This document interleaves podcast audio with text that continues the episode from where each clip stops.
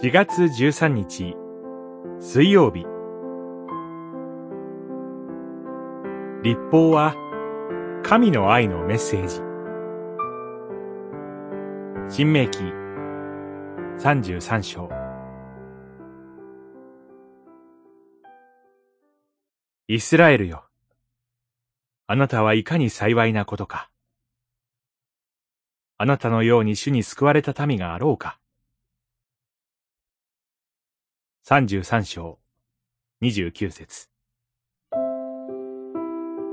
33章に記されたモーセの祝福は、創世記49章に記された族長ヤコブの祝福に対応します。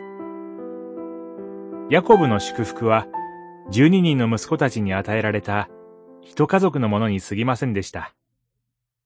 しかし、今やヤコブの家族は一つの民族へと成長し、アブラハムに与えられた祝福がヤコブを通ってモーセに至り、そのモーセのもとで祝福はイスラエル全部族の上に注がれます。モーセはこれまで民を叱責し続けてきました。しかし、最後には祝福の言葉を持って民を送り出します。イスラエルの民はこの祝福を受け取って新天新地での新たな歴史に向かいます。キリスト教会において立法は、福音に対立するものとして捉えられがちでした。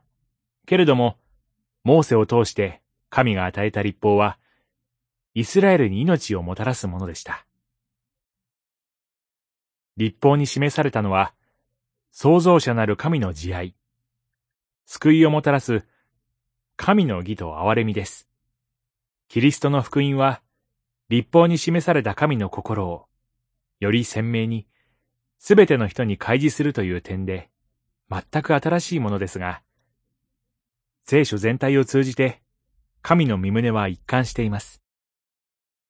旧約の叱責さえも、神の恵みであることを、あなたは受け入れることができますか？祈り。